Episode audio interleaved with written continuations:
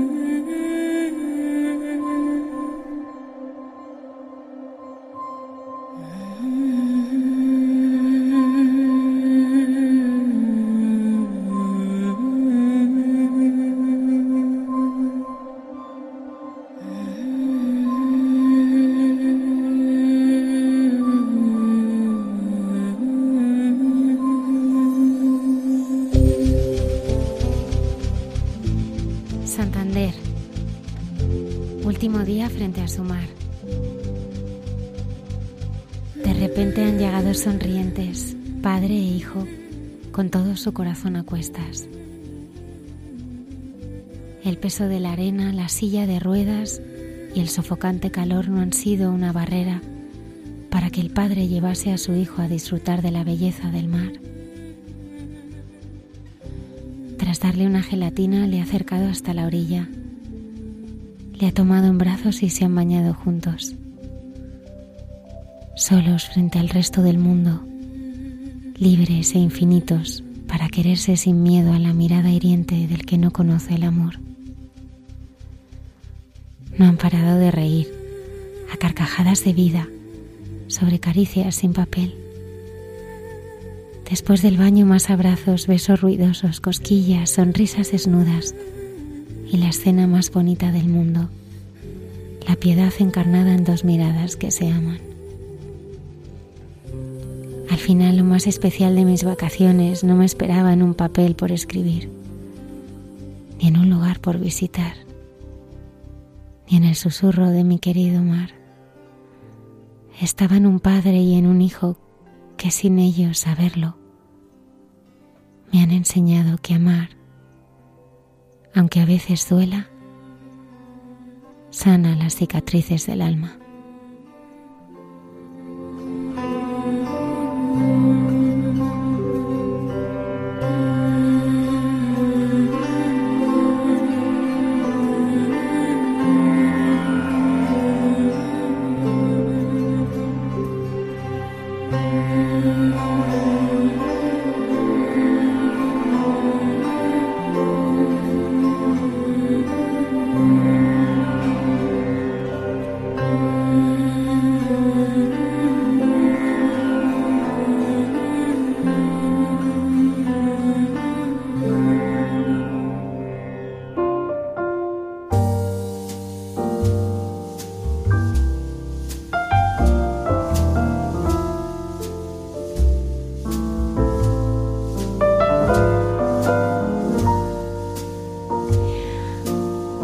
Noches, bienvenidos al programa Hay mucha gente buena.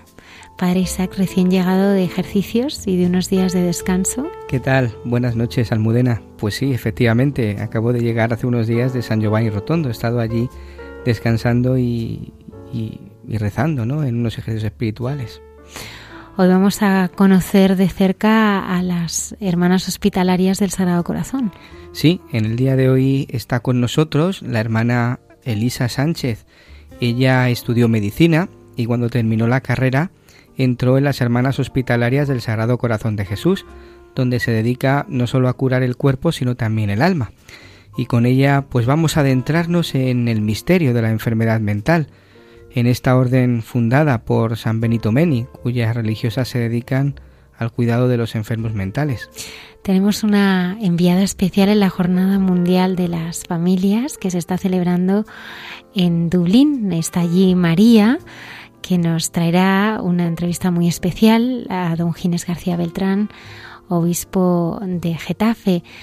Es un encuentro internacional que cuenta con familias de todo el mundo y mañana estará el Papa Francisco presente en el Festival de las Familias que retransmitirá esta emisora Radio María a las 20 horas y además el domingo la Santa Misa a, las 4 de la tarde. Allí serán las 3. ¿Mm? Nos acompaña también Luna. Buenas noches. Hola Almudena, ¿qué tal? Esta noche has venido a ayudarnos. Sí. Acompañada de tu mami. Buenas noches, Sol. Buenas noches. Nuestras historias de gente buena. ¿Cuántos años tienes, Luna? Tengo 14 años. ¿A qué cole vas? Al Jesús Maestro de la Fundación Escuela Teresiana.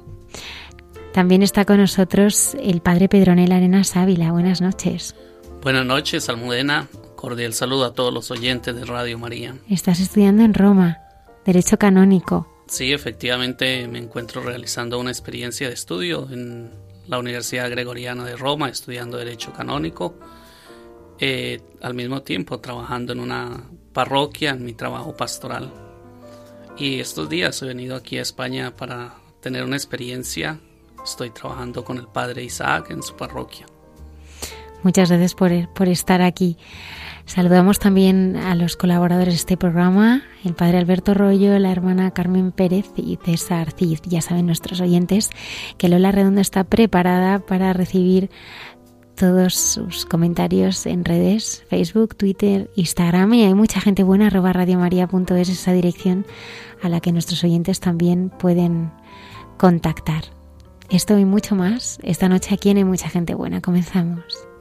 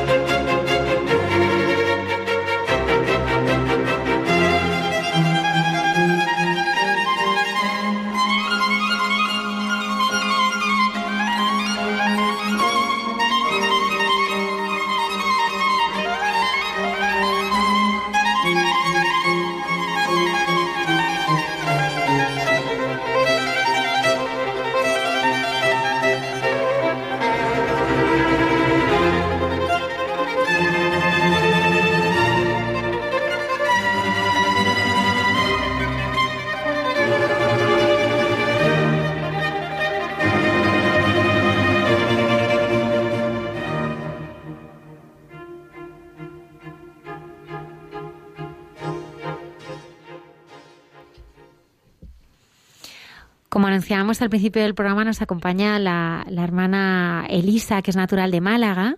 Ella es eh, médico. Eh, cuando terminó su carrera entró en las Hermanas Hospitalarias del Sagrado Corazón de Jesús, donde se dedica desde hace mucho tiempo no solo a curar el cuerpo, sino también a curar a las almas, ¿no?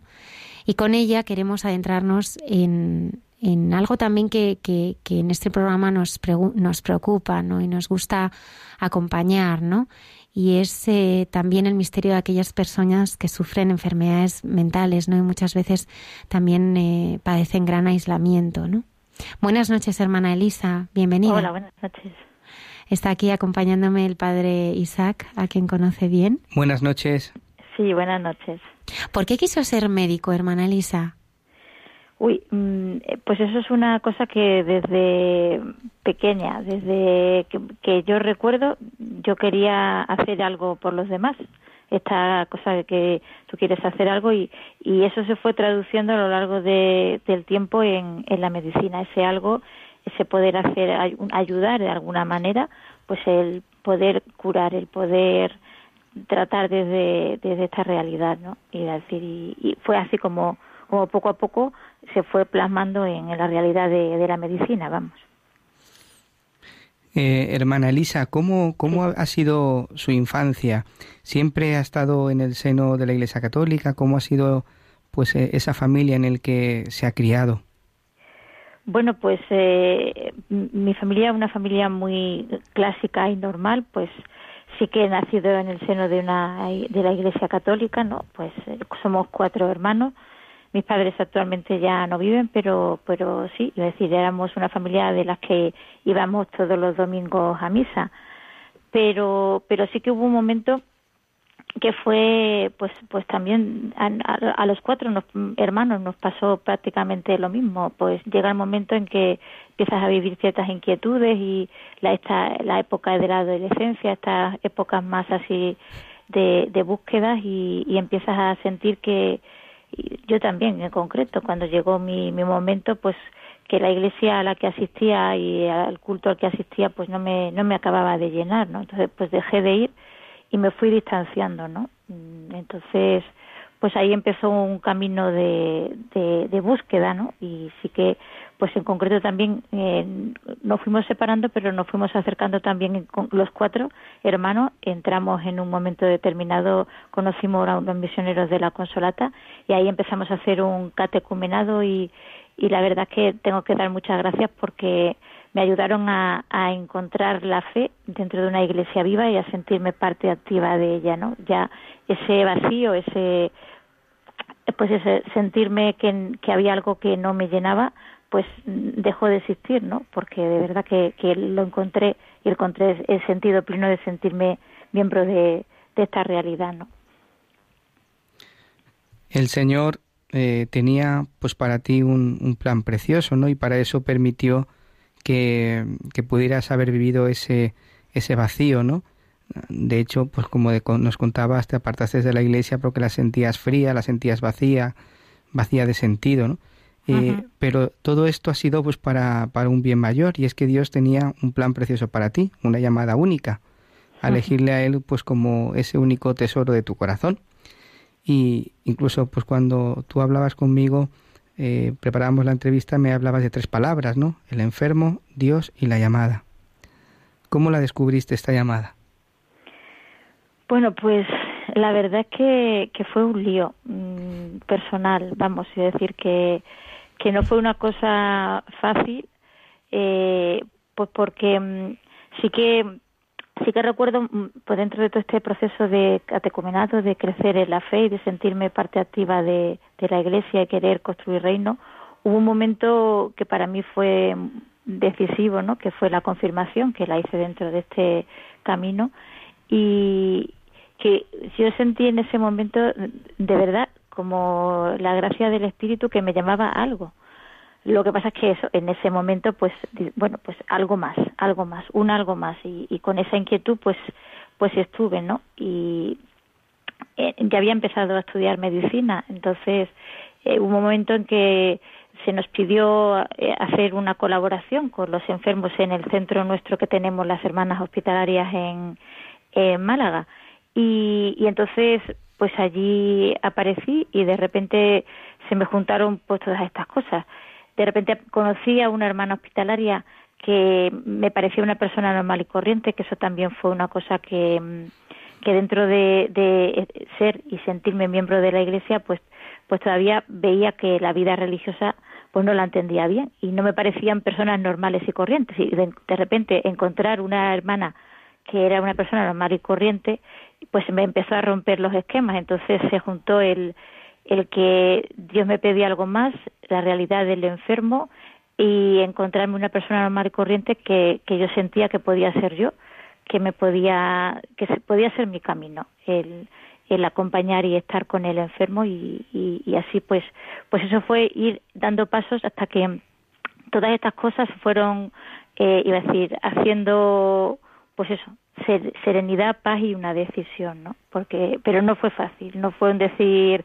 pues esto lo vi, lo vi fácil, fue camino y, gracias pues también por, por todas las personas que me ayudaron a ir haciendo este camino. ¿Cómo puede uno, eh, hermana, eh, descubrir o escuchar la voz de Dios? Porque muchas veces hay jóvenes que nos dicen, ¿cómo puedo escuchar yo esa llamada de Dios que me está llamando a mí, pues para entregarme en el ministerio sacerdotal, en la vida matrimonial? O en la vida consagrada? Pues eh, yo sí que mm, te comento eso lo que lo que he dicho antes no es fácil no mm, pero sí que eh, llega un momento en que yo por lo menos así lo sentí eh, lo, lo, sentía sentía su llamada sentía esa palabra no y, y no podía negarla. No no son voces claras que escuchas, pero sí que es decir, si yo no eh, doy este paso, si yo no doy esta opción, no me sentía bien. O sea, es, es, es como, como decir, no, no, no, es, es un es, es un decir, quiero caminar por aquí porque esto es lo que veo que me va a llenar y, y es que lo que siento que me que Dios me está pidiendo. Entonces, no es fácil, por eso necesita mucho de pues de serenidad, de discernimiento, de oración y, de escucha. Pero, pero eso, es decir que, que es cuestión de proceso. Yo por lo menos no fue una llamada clara, clara, clara, sino de decir, es que no podía negarme. Lo que sí que sentía en un momento determinado es que si, si decía que no, no, no, iba a sentirme plena y, y que no, que, que no era mi, mi vida. Entonces, pues, pues eso es lo que puedo decir. Mm, después de, de, haber escuchado pues en esa vida de oración, ¿no? Que imagino que para poder discernir toda esta vocación, pues seguro que tenías que dedicarle tiempo pues al Señor en, ese, en ese silencio, ¿no? Intentar acallar pues otras voces que pues que el mundo pues te proponía, ¿no? Pues después de escuchar eh, pues al, al Señor decidiste entrar en las Hermanas Hospitalarias del Sagrado Corazón, fundada por por San Benito Menni. Eh, yo quisiera, y también los oyentes, para que lo, supieran, ¿no? ¿Cuál es el carisma de esta, de esta congregación para que podamos conocer cuál es la misión? Pues eh, nuestro carisma en concreto es eh, ser testigos creíbles pues de, de, esta misericordia, de que, de que el Cristo compasivo y misericordioso sigue presente y vivo en nuestra realidad y, en concreto pues hacer presente esa misericordia en la realidad de, del enfermo mental como empezabais la entrevista. Pues nuestro carisma en concreto es la realidad del cuidado del enfermo mental eh, discapacidad física psíquica y, eso preferencia los más pobres. Esa es, esa es nuestra nuestra realidad. El padre Meni que es el que nos fundó eh, vino a España a restaurar la orden de, San Juan de Dios, porque era un hermano de San Juan de Dios, y quiso eso, eh, restaurar en esta realidad del enfermo mental, pero no encontró a ninguna congregación religiosa que quisiese atenderlos y entonces nos fundó a nosotras. Y estamos al servicio desde, desde 1881. Madre mía, cuidando a los enfermos, ¿no? A los enfermos mentales por quienes os entregáis. ¿Cómo ves, querida hermana, eh, cómo ves a Cristo sufriente en los enfermos?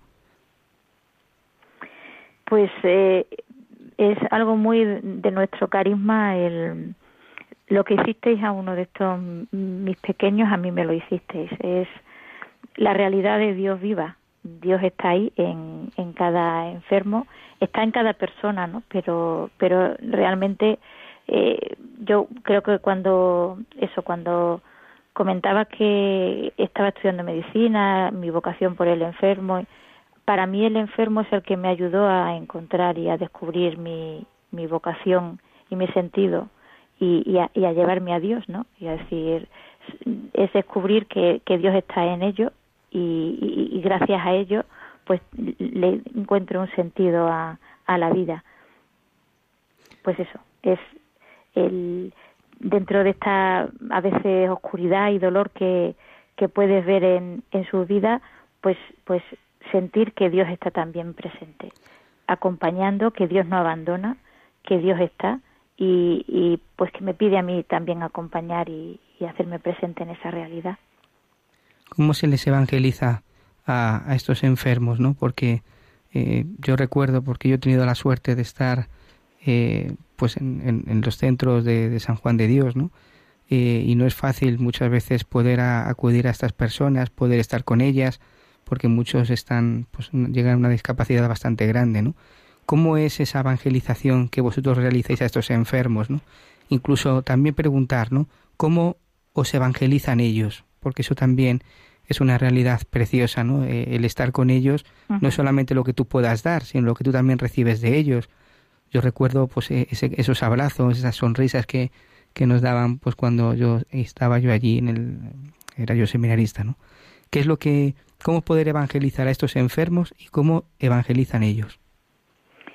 Pues el, el cómo evangelizar para nosotros está, vamos, que lo, tenemos muy claro en, las constituciones, después la vida es, es, es la que nos, nos, nos pone el camino, es a través de la propia vida, precisamente con nuestro ser, nuestra presencia, nuestra cercanía, esa es la manera que tenemos de, de evangelizar, siendo misericordia, consuelo, escucha, acogida, alegría y, estando, estando presente en medio de esta realidad, ¿no? Pues mm, empezabais también comentando que es una realidad de, de muchas veces pues no entender, de, de marginalidad y, y pues eso, el que haya alguien que esté, que apoye, que, que escuche, que, que crea, que sobre todo crea en ello, pues esa es la manera de, evangelizar, porque Dios está presente a través de, de esa presencia, ¿no? Es, es que eso, Dios sigue estando presente en la misericordia viva a través nuestro.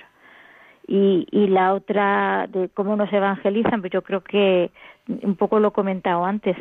A mí el enfermo me llevó a Dios, o sea, la llamada, yo tenía claro lo de servir y lo de la medicina y, y a través del enfermo descubrí mi vocación a, servirlos, pero desde Dios, ¿no? Iba a decir, de, de una manera mucho más plena, ¿no? Por lo menos desde, desde mi llamada personal, ¿no?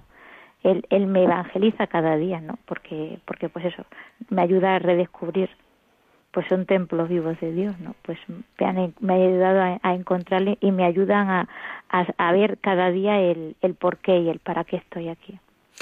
Hermana Elisa, a mí me gustaría poner rostro, ¿no? A, estos enfermos, ¿no? Hace pues escasa semana tuvimos aquí a, a la hermana Claudi, ¿no? Ella pues es la superiora del Cotolengo en Algete, aquí en Madrid, ¿no? Ya nos decía que supongo que también eh, pues comparte esta experiencia con ella, ¿no? Que el enfermo, incluso aquellos con enfermedades mentales más profundas, es totalmente consciente, ¿no? De, de cada abrazo, de cada sonrisa, ¿no? De cualquier gesto de, de cariño, ¿no? Eh, a mí me parece que el trabajo que ustedes y ellas hacen no es un trabajo que es un canto a la dignidad de la, de la persona, ¿no? En este mundo que vivimos, eh, todo lo que no produce, todo lo que no es eficaz, todo lo que no está en perfecto estado, no sirve, se tira, ¿no? En cambio, eh, pues el trabajo que ustedes realizan y también pues eh, nuestras hermanas del Cotolengo, eh, me parece un canto a, la libertad y a la dignidad de la persona. Me gustaría, usted que lleva tantos años ¿no? trabajando con, con, enfermos eh, mentales, que nos, que nos hablara de, que nos nos hablara de ellos, ¿no? De rostros concretos con los que ha convivido, tratado, cuidado, porque el amor nunca da a nadie por perdido, ¿no? Aunque la sociedad trate de, de convencernos, ¿no? Que, que, que a veces eh, nos decía también, por ejemplo, la hermana Claudi, ¿no? Muchos de los enfermos que, que, reciben están absolutamente desahuciados en los hospitales y la opción que les eh, ofrecen es eh, ponerles morfina y ya está, ¿no? Estas hermanas les recogen y, y tres, tres hijas suyas van a hacer ya las, las, las bodas de plata, ¿no? Me gustaría que nos hablara de, de sus enfermos, de los enfermos con los que ha ido caminando de la mano durante todos estos años.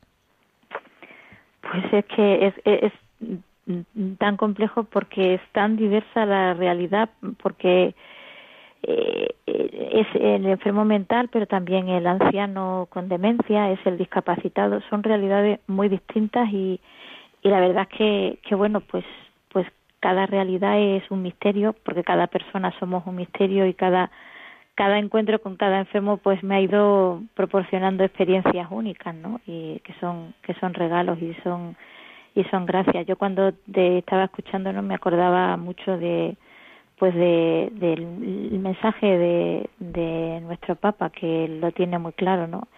Eh, la sociedad del descarte, pero pero pero eso iba a decir yo los momentos más felices que he podido vivir y compartir con ellos pues es cuando antes lo comentaba también, cuando crees en ellos y cuando pues tengo imágenes de, de cosas tan tan sencillas como acompañarlos al cine y tomarnos una hamburguesa en personas con pues con, con un deterioro cognitivo importante y, y, y también físico, ¿no? Y, y la sonrisa que tienen cuando está pegando un mordisco a esa hamburguesa después del cine, que aunque a lo mejor no recuerdan bien la película, pero han pasado una tarde fuera y, han disfrutado, se han sentido felices por esa experiencia, por esa realidad, ¿no? Y, y también e, experiencias de, de enfermos mentales en los que se ha creído en ellos y se ha hecho un proceso de rehabilitación, ¿no? Porque pues porque la enfermedad mental desgraciadamente es muy crónica, ¿no? Pero pero también eh, hay medios, hay maneras en las que se les puede ayudar si se cree y, y, se hace un proceso adecuado, hay personas que pueden reinsertarse. Y yo he conocido también personas que, que, en las que hemos creído y en las que se ha hecho un proceso de acompañamiento y que han vuelto a la sociedad. Y de hecho hasta han recuperado, estaban incapacitadas legalmente y han recuperado la capacidad para poder votar, para poder sentirse y tomar sus propias decisiones en su vida.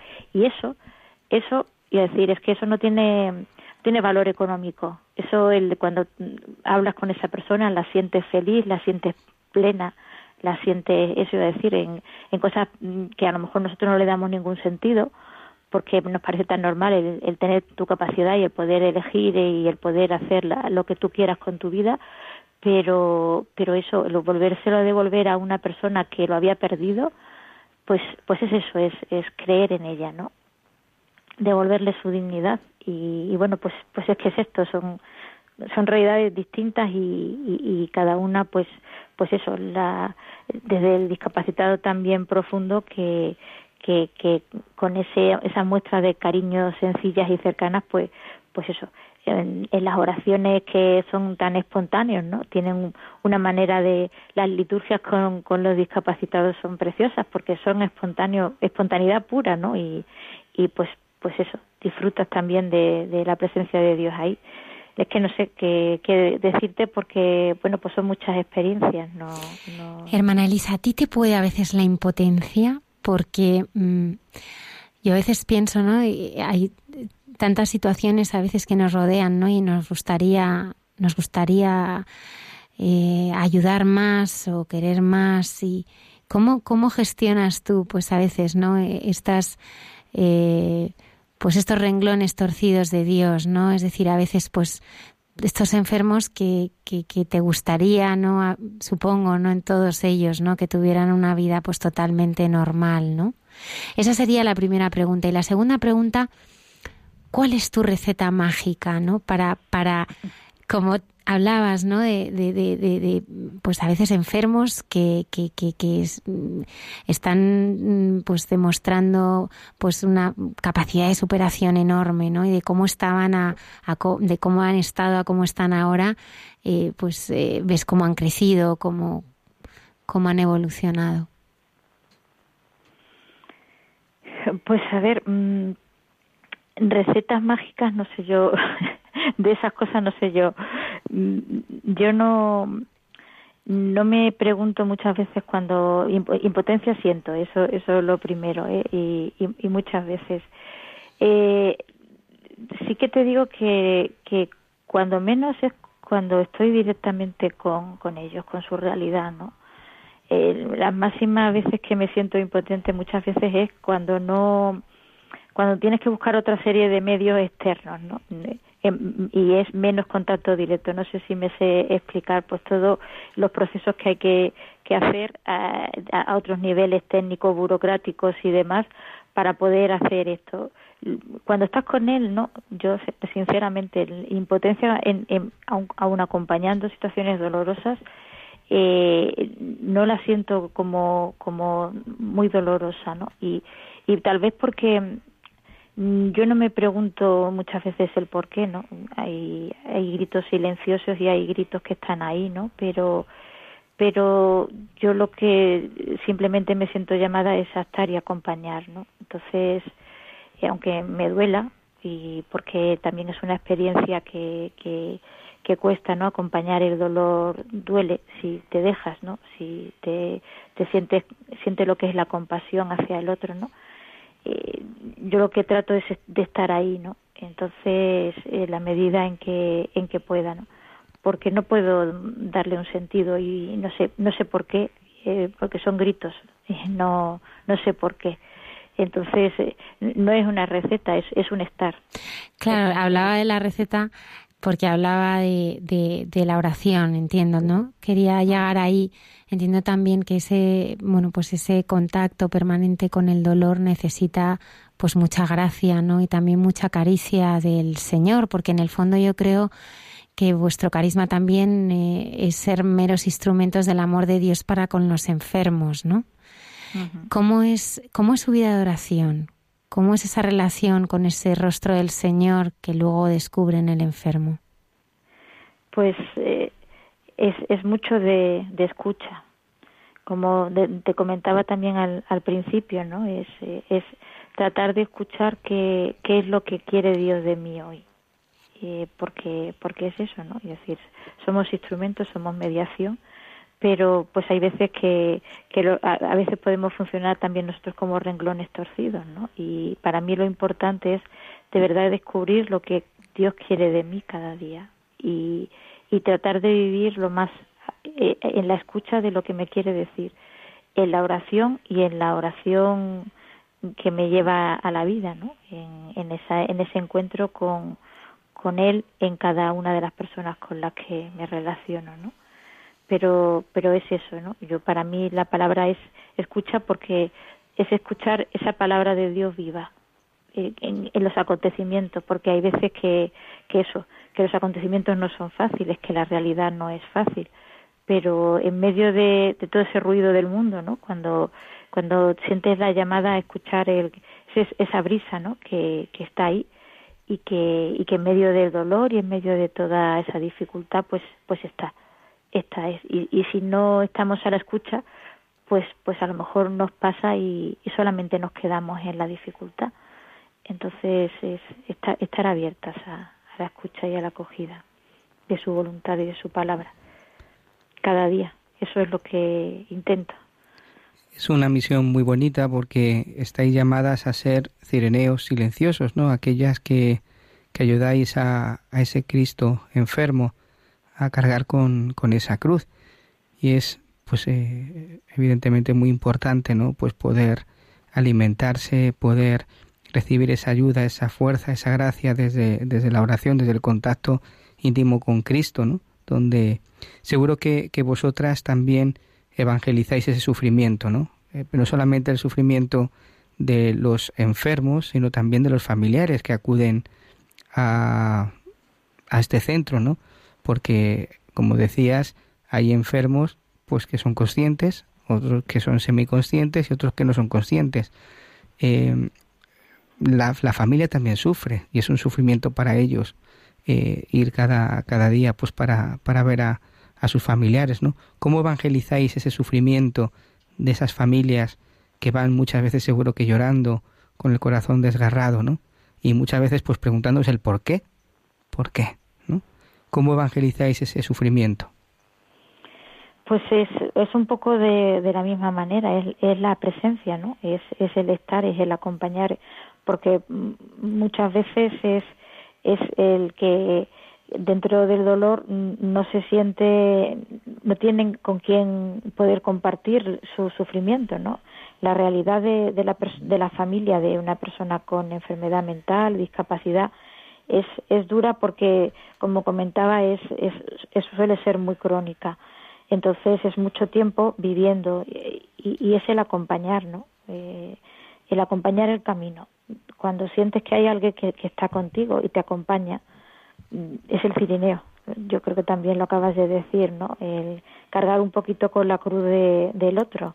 Y si estás ahí y sientes que hay alguien que, que te apoya, que te, que te comprende, que te ayuda, que pues, pues eso, que también te intenta dar un sentido, iba a decir, a, a tu vida, a que, a que no está vacía, a que Dios está ahí en esa realidad, pues, pues es eso, es tratar de ser compañía y presencia en medio de, ese, de esa realidad de dolor también. Mm, también me viene ahora mismo a, a, la cabeza, ¿no? El papel de la Virgen María a los pies de la cruz, ¿no? Mm. La Virgen contemplando a su hijo dolor, eh, sufriendo, muriéndose, ¿no? Eh, yo quería preguntarte al corazón, ¿no? ¿Quién es la Virgen María para ti? ¿Cómo te ayuda en el día a día? a mirar pues también ese, ese sufrimiento ¿no? de, de sus hijos. Pues, pues es, es eso, también para mí es una compañera de camino, porque eh, en, en, en el himno de, también es, es, muy de nuestro carisma ese, ese pasaje evangélico que tú has dicho, porque porque de hecho nosotros mm, nos llamamos hermanas hospitalarias del Sagrado Corazón de Jesús, pero nos íbamos a llamar hijas de Nuestra Señora del Sagrado Corazón de Jesús y la tenemos a ella como la primera hospitalaria y le decimos nuestra madre, ¿no? Porque es quien nos ayuda. Eh, su modelo de, de cómo acompañó a Jesús a lo largo de toda su vida, desde el Nazaret hasta, hasta la cruz, ¿no? Pues está, está en el himno nuestro de, de la congregación ser como María que quiso ser tu cuna y tu sudario. Pues, pues es eso, es esa compañera de camino que, que, que ayuda, ¿no? Y que también la sientes ahí, que está, que te ayuda a tratar de, de vivir desde, desde esa maternidad, ¿no? Eh, desde ese sentido maternal, desde esa bondad, desde esa cercanía, desde esa eh, entra, con entrañas de misericordia, ¿no? Hacia hacia el otro así un poco la, es como la, la vivo. Hermana Elisa Sánchez Santa María, muchísimas gracias, hermana hospitalaria del Sagrado Corazón de Jesús. Muchas gracias por habernos acompañado esta noche. A vosotros por, por estar con vosotros, por poder compartir este momento. Muchas gracias. you.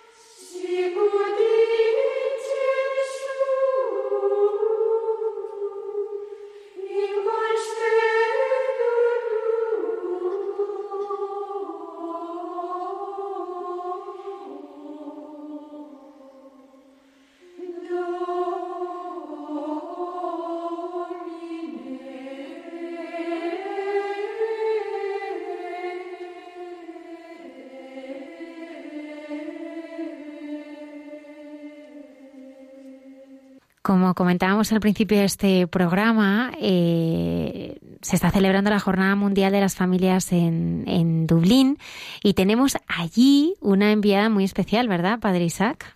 Sí, ahí está María, María Dolores Álvarez. ¿Qué tal, María Dolores? Hola, ¿qué tal? ¿Cómo estáis? Qué alegría escuchar tu voz. ¿Cómo lo estás viviendo? Para nosotros. Bueno, pues estamos de verdad pasando unos días alucinantes, maravillosos, no tenemos palabras. Está siendo una experiencia preciosísima lo que se está viviendo aquí en Dublín. Eh, mañana eh, sí que celebraréis ya, eh, bueno, pues el Festival de las Familias con el Papa Francisco. ¿Qué va a suponer esto para ti, María? Bueno, pues es un, será sin duda un momento muy especial para todos. Hemos tenido ya como aperitivo ayer pues un encuentro muy bonito de familias en pues en el lugar donde se está celebrando el encuentro. Pudimos eh, compartir un ratito con pues con personas de otros países se celebró una misa internacional bajo la lluvia torrencial pero todo el mundo bueno pues con un espíritu de, estar a gusto, de pasarlo bien, ¿no? Que nos dio un poco igual la lluvia, fue, fue un momento precioso y mañana, pues claro, con la presencia del Papa será pues la culminación, ¿no? De todo esto que estamos viviendo, es un momento muy esperado por todos, seguro que va a ser muy especial. Habéis estado, eh, porque habéis peregrinado con la diócesis de, Getafe y os está acompañando don Ginés García Beltrán, que es el, el obispo de la, de la diócesis. Sí, así es. A la cabeza de la peregrinación el obispo, sí. Le hemos eh, querido, a través tuyo, hacer unas preguntas y si te parece bien, pues eh, vamos a escuchar esta, esta entrevista que, le hemos hecho. Le hemos querido preguntar eh, a don Ginés si esta era su primera peregrinación con las, con las familias de la diócesis de Getafe a una jornada mundial y, y cómo está viviendo estos primeros días de convivencia. Efectivamente, esta es la primera vez que peregrino con la diócesis de Getafe y con su familia a un encuentro mundial de la familia con el Papa Francisco. ¿Cómo, ¿Qué está suponiendo para mí? Pues el encuentro con la familia es sentirse también uno familia, familia diocesana, vivir las experiencias que ellos tienen, vivir la fe que ellos tienen, compartir con los matrimonios, con sus hijos, con toda la familia la verdad es que es una experiencia preciosa de estar con ellos, de caminar con ellos, de compartir la fe, de ver cuáles son sus grandezas y también pues, su vivir de cada día. Creo que es una experiencia preciosa de la que yo doy gracias a Dios. Le hemos querido también preguntar, ¿verdad, Padre Isaac, en qué, en qué han consistido y cómo han vivido los primeros actos de esta jornada y, supongo que están viviendo todos con, muchísima emoción la llegada del Papa Francisco eh, mañana. Llegamos el lunes, aunque cada familia ha traído su viaje hasta aquí, y a partir de ahí hemos tenido una convivencia, podríamos llamar diocesana. Hemos visitado distintos lugares de Irlanda con sus significados cada uno de ellos, desde Drogheda, donde hemos celebrado en la parroquia La Misa, también fuimos a un lugar penitencial de San Patricio, el gran evangelizador de Irlanda, y vivimos lo que supone la fe de Irlanda, esa fe martirial, esa fe penitencial. Y hoy hemos estado en el santuario de Noc, que también visitará el Papa el próximo domingo, donde hemos reafirmado nuestra fe mariana a los pies de la Virgen, de la única aparición mariana en Irlanda.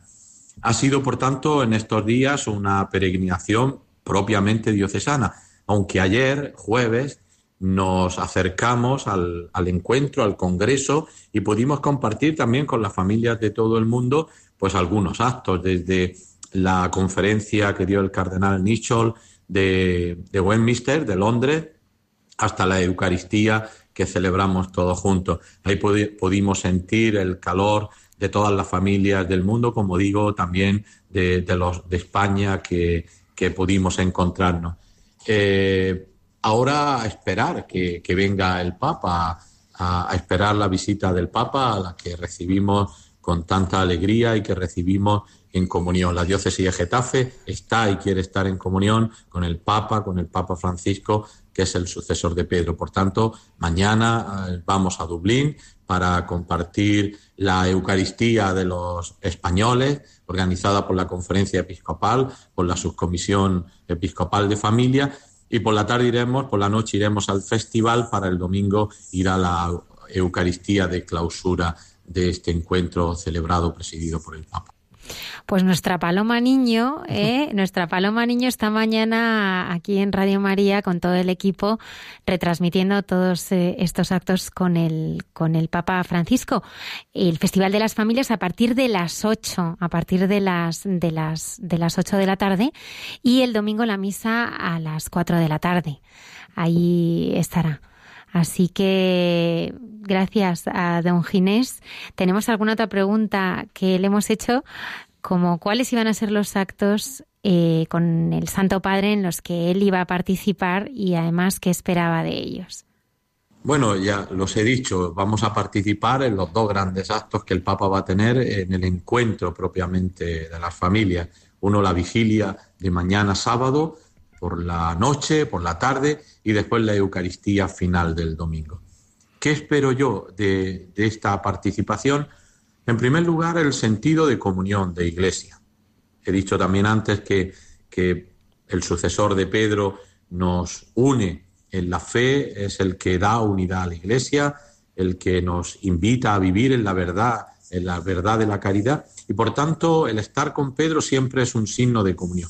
Y por supuesto escuchamos la palabra del Papa. Queremos escuchar lo que el Papa nos dice, lo que el Papa quiere decir a las familias, eh, el ambiente de, este encuentro y por tanto la palabra del Papa imagino que será una reafirmación de la exhortación apostólica Amor y Leticia. Por tanto, esperamos escuchar del Papa qué nos quiere decir sobre la alegría de la familia, sobre la alegría del matrimonio, sobre la alegría del amor que en definitiva es el Evangelio del matrimonio y de la familia, que la Iglesia ha anunciado siempre y que hoy la anuncia también a través del ministerio de Pedro, del Papa Francisco. Por tanto, esperamos su palabra, esperamos sus gestos, esperamos su presencia y esperamos también vivir en una comunión profunda de fe con él.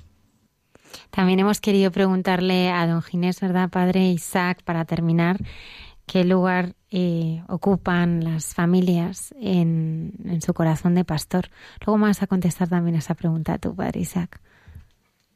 Bueno, yo creo que la familia es un ámbito privilegiado de la pastoral, de la iglesia, y por tanto quiero que sea de la diócesis de Getafe. ¿Qué lugar ocupan en mi corazón? Pues todos hemos nacido en una familia, hemos crecido en una familia, hemos vivido en una familia y, por tanto, la iglesia es una familia y la familia me parece el campo mejor abonado para la transmisión de la fe. Por tanto, en mi corazón están muy cerca las familias de toda la diócesis. Aquí hay una representación muy bonita de las familias de la diócesis. Con ellas expresamos nuestra cercanía a todas las familias de la diócesis, pero una palabra especial para las familias que pasan cualquier tipo necesidad, ya sea material, moral, espiritual. Me gustaría que, que cada una de ellas, que cada uno de los que la forman, sintieran la cercanía del obispo y la cercanía de la iglesia. Es muy importante acompañar el camino de las familias desde antes de nacer hasta el final. Es importante acompañar el camino de los recién casados, de los matrimonios en dificultad. Es importante el encontrarnos y, que encuentre en la iglesia siempre una casa abierta, una casa acogedora, la casa del Padre, la casa de la Madre. Pues muchas gracias al obispo de Getafe, María Dolores. ¿Estás ahí? Sí, aquí estoy. Decía unas palabras muy bonitas que le escuché a, don Ginés, ¿no? Hablaba de, la iglesia como madre, ¿no? Y decía que lo más importante de la iglesia cuando a veces eh, desgraciadamente está tan atacada, es que nos da Jesús. Es que eso no, hay, no hay nada más importante, ¿no? Que la Iglesia es. verdad, ¿no? A través de sus sacerdotes eh, nos da nos da Jesús. María Dolores, a mí me gustaría preguntarte en esta en esta jornada mundial de las de las familias, ¿no? Para ti, ¿no? En tu en tu familia, ¿no? ¿Qué supone la transmisión de la fe a tus hijos, ¿no? ¿Qué, qué supone eh, que la familia permanezca unida, ¿no? de la mano de la, de la fe, ¿no? Porque yo creo que este encuentro y estas jornadas lo que tratan es de, es de eso, ¿no? De realmente encontrar esa identidad de la familia en, en el mismo Jesucristo, ¿no? En la Sagrada Familia, ¿no? Que es el, el, modelo ¿no? que tenemos nosotros ¿no? para, para querernos y, y para, para, ayudarnos unos a otros. ¿no? ¿Cómo vives tú eh, la fe en tu familia? Bueno, nosotros por nuestra experiencia familiar, todo lo que se está viviendo aquí en estos días, pues adquiere una relevancia muy, muy especial, porque nuestra familia no ha vivido de siempre en la iglesia. Eh, es así, gracias a Dios, desde hace ya varios años, pero hemos conocido la experiencia de vivir pues lo que es el matrimonio y la familia alejados de Dios y de la iglesia y conocemos de primera mano los peligros a los que la familia hoy en día está sometida cuando no tiene cerca la fuerza de Dios, el amor de Dios y cuando vive lejos de la gracia. Entonces, bueno, como, como decía, pues gracias a Dios hace unos años esta situación cambió, ¿no? Por misericordia y gracia de Dios, pues vivimos una conversión que, que pues eh, permitió a nuestra familia continuar unida en situaciones difíciles, salir adelante Nuestros hijos eh, conocieron al Señor siendo ya mayorcitos, eh, se bautizaron, lo acogieron en su vida con la naturalidad propia de, pues, de los niños, ¿no? Con sencillez y con grandeza de corazón. Y hoy día, pues la vivencia de la fe para nosotros es primordial por esa experiencia tan viva que tenemos de lo que es ser rescatados, ¿no? De, pues del pecado, del mundo por el Señor eh, la fe es el eje central en nuestra vida, en nuestro matrimonio, la transmisión de la fe para nuestros hijos, hacia nuestros hijos, pues es nuestra máxima prioridad porque tenemos muy claro que sin el Señor eh, esta vida pues mm, se convierte en algo muchas veces eh, insoportable. En cambio, cuando Él es el centro, cuando es el, el eje ¿no? en torno al cual gira la vida de cada uno de nosotros, sabiendo que Él está ahí siempre disponible en la Eucaristía, en la confesión, en la vida comunitaria de iglesia, su, su calor y su cercanía pues se nos hace presente también a través de nuestros hermanos, de los pastores, de nuestros padres, de el obispo hablaba de la cercanía, pues es que la estamos experimentando, ¿no? En estos días aquí con él. Sin eso, eh, la familia hoy en día está, son, bueno, pues está en un gravísimo peligro. Nosotros siempre queremos hacer llegar este mensaje a todos, ¿no? Eh, familias en dificultad, matrimonios en dificultad, buscad a la Iglesia, buscad a Cristo en la Iglesia porque Él es la solución para todos vuestros problemas. Y si le tenéis en el centro y lo tenéis muy claro que Él es el centro, que es el cimiento de vuestra familia, vais a poder aguantar todo lo que os caiga. Eso es así.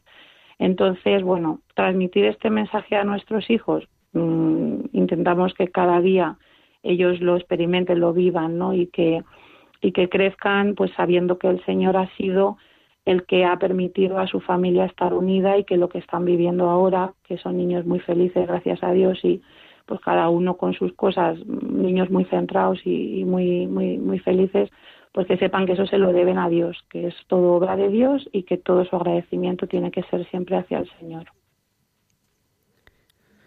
María, me gusta mucho cuando oigo la, la palabra iglesia doméstica, iglesia doméstica. Y una, una de las veces en, la parroquia, uno, pues un, niño me dijo que, que el ambiente familiar suyo, la única iglesia que pisaban eran ellos, ¿no? Una familia que se había convertido también, vivían en medio de una familia pues no, no creyente, que no practicaban, y me decía la niña, dice, es que mis, mis abuelos, mis tíos, la única iglesia que pisan somos nosotros, ¿no? E-, esa iglesia doméstica pues donde pues donde se sostiene por medio de la oración no yo sé que en vuestra familia pues eh, la oración es un, punto importante no sí así es. Sí así es los sacramentos la vida de iglesia y la oración pues son los tres pilares no que nos mantienen unidos a Dios. En casa intentamos tener la vida de oración que el día a día nos permite, pues por la vorágine de los trabajos, colegios, bueno, todos los que están escuchando y tengan varios hijos saben que a veces es todo muy caótico, pero intentamos encontrar siempre un ratito para rezar juntos y para tener muy presentes que la oración es fundamental y que nuestros hijos así lo vivan, ¿no? Y que crezcan pues con esa costumbre de cada día pararse un rato a hablar con el Señor. Nosotros intentamos rezar siempre que podemos juntos el rosario, que es nuestra oración, vamos a decir así, favorita, ¿no? La que nos mantiene unidos al Señor a través de la Virgen y, y bueno, pues eh, con la experiencia de hacer oración mm, tenemos a Cristo presente en casa, como está en el sagrario en la iglesia, pues está en casa con nosotros. Y es verdad eso, ¿no? Que a veces cuando en el entorno familiar eres la única, no sé, la única, eh, el único núcleo donde se vive la fe, ¿no? En una familia grande donde a lo mejor pues no hay, pues no hay, no hay fe y no hay tampoco ganas de buscarla pues sí que es verdad que tienes muy presente que eres para ellos a lo mejor la única luz que les va a llegar, no por nada, sino porque no quieren acercarse a la iglesia, entonces pues tú eres la iglesia para ellos y, eso es muy bonito, es una pues una misión preciosa, ¿no? Que tenemos las familias porque no todas nos desenvolvemos en entornos fáciles a veces. Muchísimas gracias, eh, María Dolores eh, Álvarez. Esperamos tu regreso y que puedas compartir con todos nosotros, porque mañana es, es uno de los días grandes eh, con el Papa Francisco. ¿Dónde se va a celebrar este Festival de las Familias? Pues es un estadio de fútbol. No me preguntes el nombre porque nosotros aquí vamos a donde nos llevan y no tengo ni idea. Bueno, siendo un estadio seguro que cabéis todos. Espero que sí y a ver si quiere Dios que no nos llueva porque bueno, con tanto niño pequeño y todo, la lluvia siempre complica todo un poco, pero vamos, aunque llueva vamos a estar súper contentos. Croc Stadium. pues ahí, ahí vas mañana y recordar a nuestros oyentes que mm, Paloma Niño y todo el equipo de Radio María estará mañana retransmitiendo este Festival de las Familias a las 8 de la tarde en Radio María. Felicita María de nuestra parte del programa al obispo don Ginés, que mañana es, bueno, está, por el día de hoy ya es su santo. es verdad. Que nada, muchísimas felicidades. De vuestra parte, de vuestra parte. Pues muchísimas gracias. Eh, nada, vosotros. Eh, desde aquí con nuestra oración. Y nosotros también rezamos por vosotros. Un abrazo muy fuerte. Un abrazo. Adiós.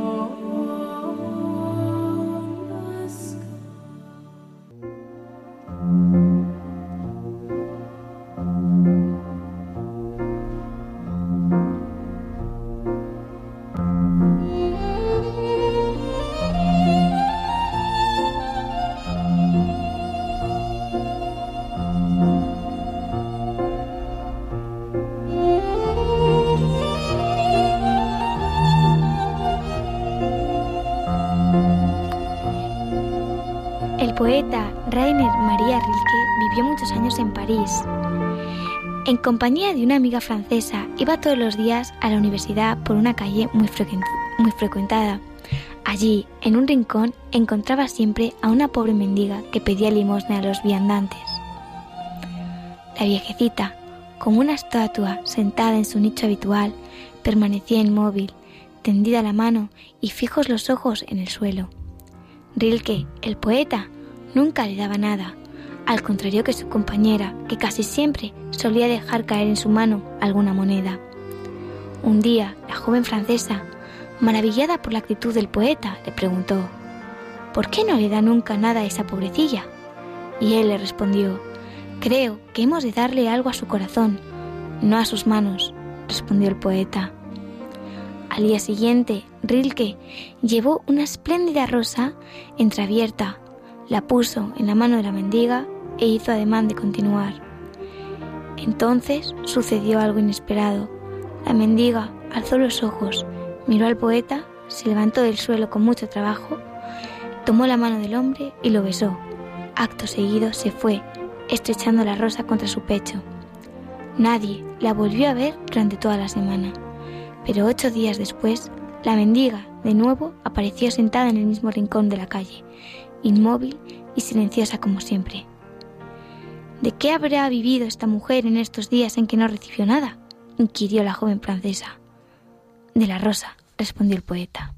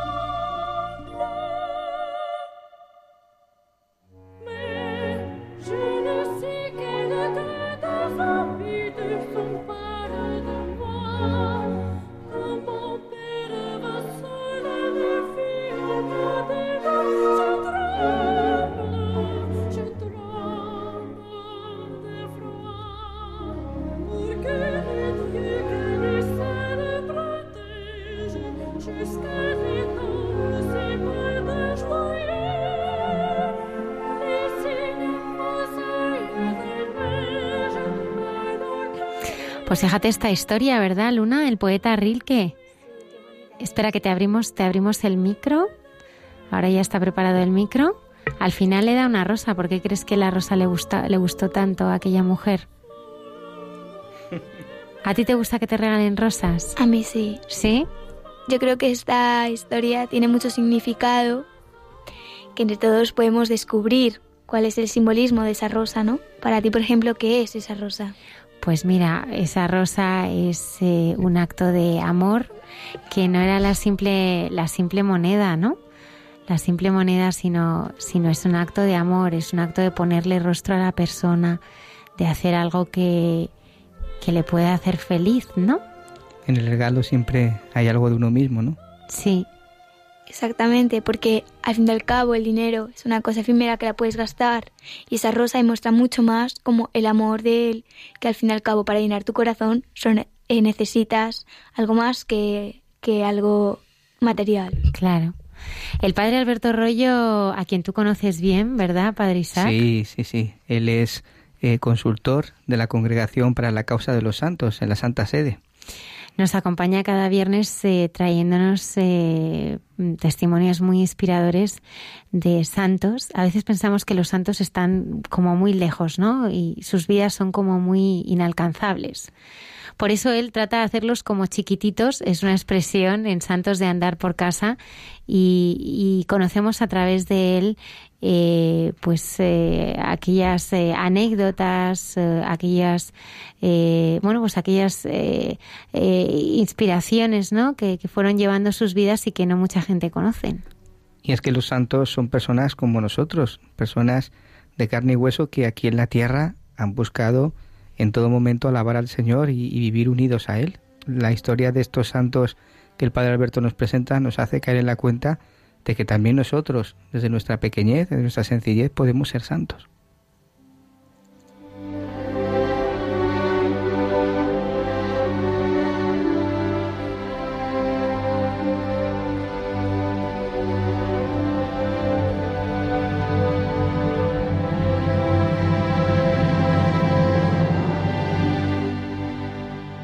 Noches a todos los oyentes de Radio María.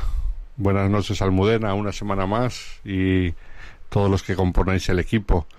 Con vosotros el sacerdote Alberto Rollo de la diócesis de Getafe para hablar de los santos de andar por casa. Y llevamos ya varias semanas hablando de santos jóvenes, concretamente de santos jóvenes de tiempos recientes.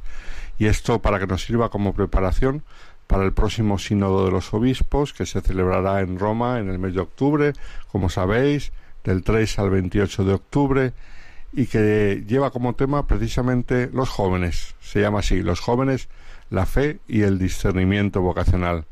Y entonces, a la vista de todos estos jóvenes que también en nuestro tiempo han sabido responder con tanta generosidad a la llamada de Dios, cada uno en su vocación, y han sabido hacer de Dios alguien tan importante en su vida, tanto como para llegar a la santidad, esto es a la plenitud de la vida cristiana, pues este ejemplo nos ilumina mucho y estos ejemplos nos animan y nos dan mucha esperanza en la juventud.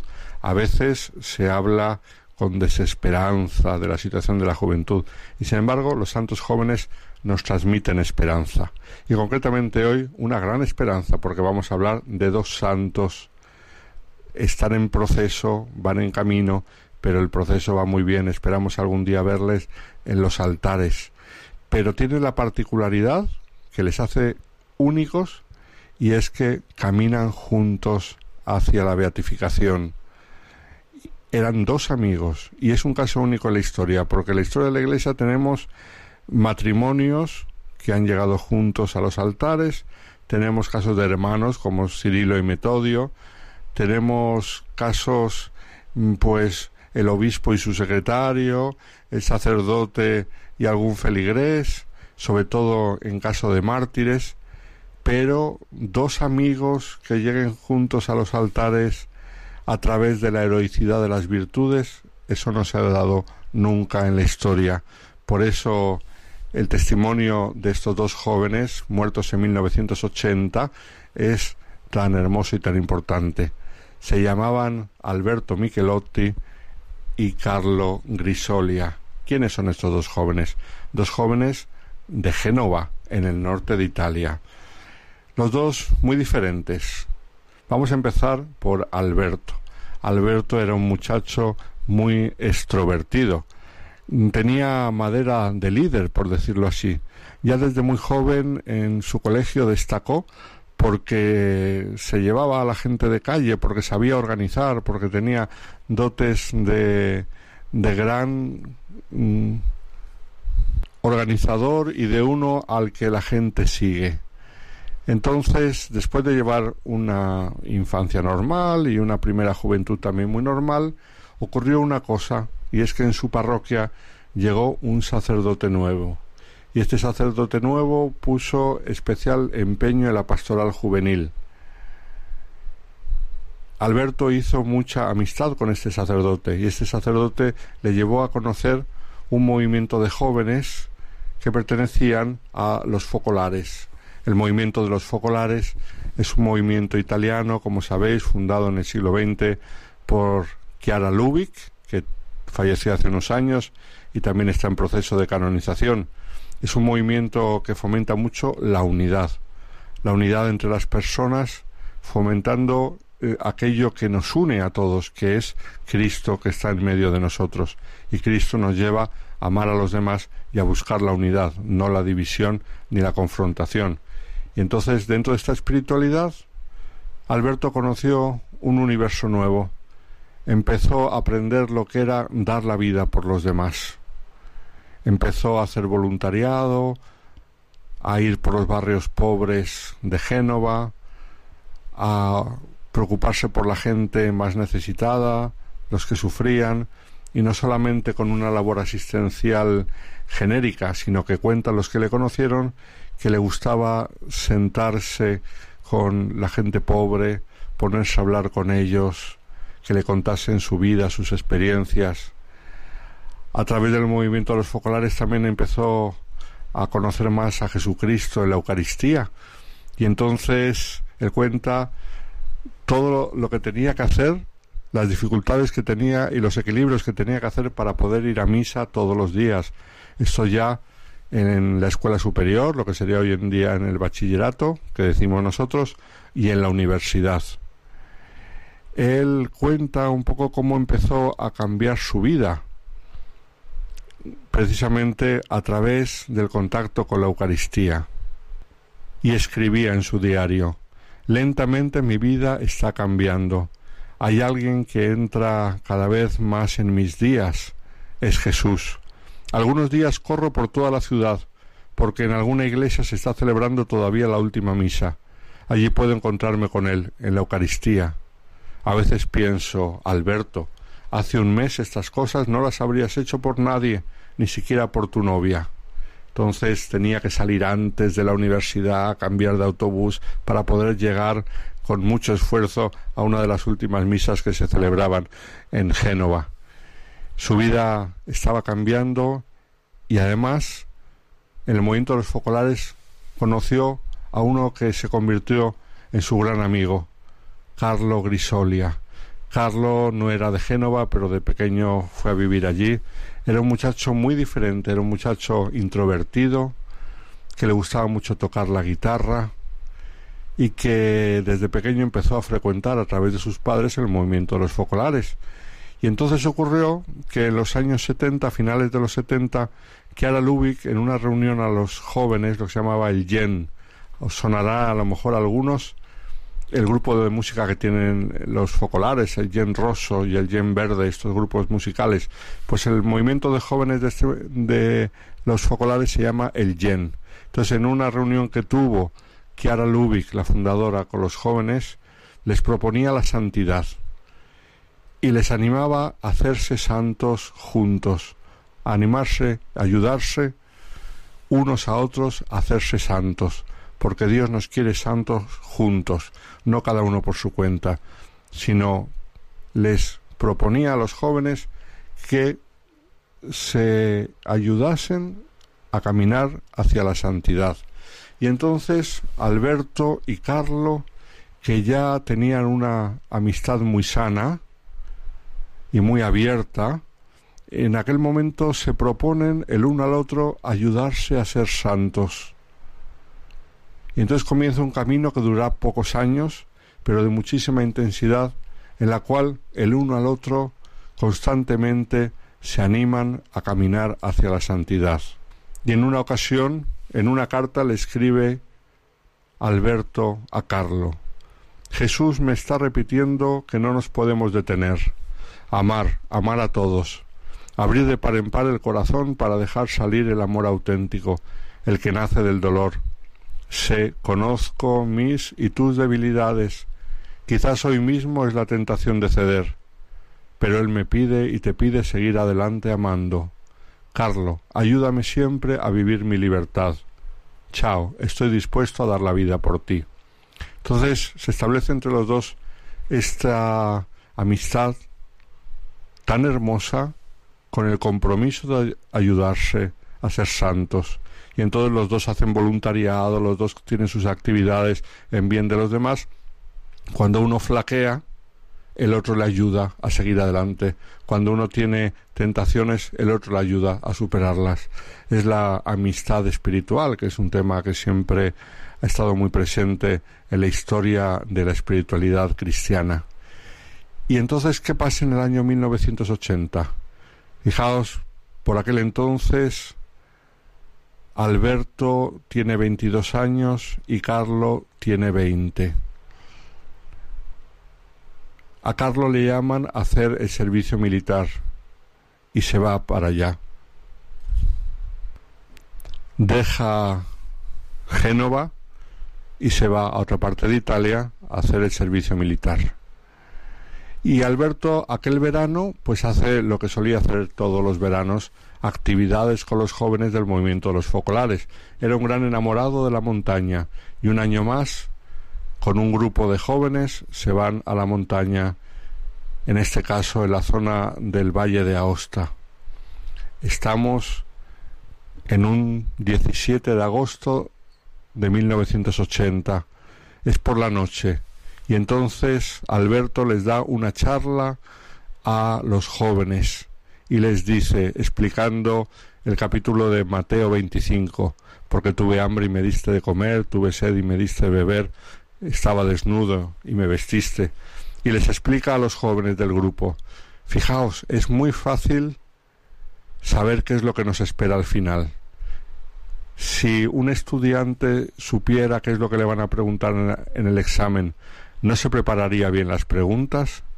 Pues nosotros sabemos qué nos van a preguntar en el examen final. Tuve hambre y me diste de comer, tuve sed y me diste de beber, estaba desnudo y me vestiste, y siendo así, fijaos qué fácil es prepararnos para ese examen, el examen más importante. No hay excusa para no estar preparados. Eso lo decía en aquella charla el 17 de agosto por la noche. Al día siguiente se levantó con el grupo muy pronto, cuando todavía no había amanecido, subieron a la montaña y cuando estaba cerca de llegar a una cima se resbaló, perdió el apoyo de los crampones que le sujetaban a la piedra y se precipitó hacia abajo más de 400 metros y murió en el instante. Cuando le llegó la noticia a su amigo Carlo, estaba de médicos, porque llevaba unos días que le habían surgido unos dolores, no se sabía lo que era. Y entonces, justo ese día, estaba esperando lo que dijesen los médicos. Al día siguiente salió el diagnóstico definitivo, un cáncer fortísimo, un cáncer que en 40 días le llevó a la tumba. No pudo asistir a los funerales de su gran amigo Alberto porque estaba ya hospitalizado y entonces el tiempo que estuvo en el hospital, prácticamente los 40 días, pensó que lo que mejor podía hacer era hacer la vida feliz a los enfermos del hospital. Cogió su guitarra y se dedicaba, siempre que podía, y los médicos le dejaban, a ir por las habitaciones, sobre todo las de los niños y los jóvenes, a cantarles y a estar con ellos. Cuarenta días de enfermedad. Fijaos qué curioso. Los dos amigos murieron a distancia de cuarenta días, en plena juventud y en pleno deseo de santidad. El cardenal Bertone, cuando era arzobispo de Génova, decidió empezar el proceso de canonización de estos dos jóvenes. Se trata del año 2008, es cuando empezó. Él lo empezó a fomentar antes. Primero que se dieron los pasos, él ya estaba de secretario de Estado, pero en el 2008 la diócesis de Génova pudo inaugurar el proceso y hacia allí caminan estos dos jóvenes, hacia los altares una amistad hermosa que les condujo a la vida eterna, porque ellos habían decidido que su amistad fuera un instrumento para la santidad. Alberto Michelotti y Carlo Grisolia, un ejemplo muy hermoso para los jóvenes que a nosotros en esta noche nos llena de ánimo y de esperanza. Pues de parte del sacerdote Alberto Rollo, de Getafe, un saludo a todos. Que tengáis buena noche.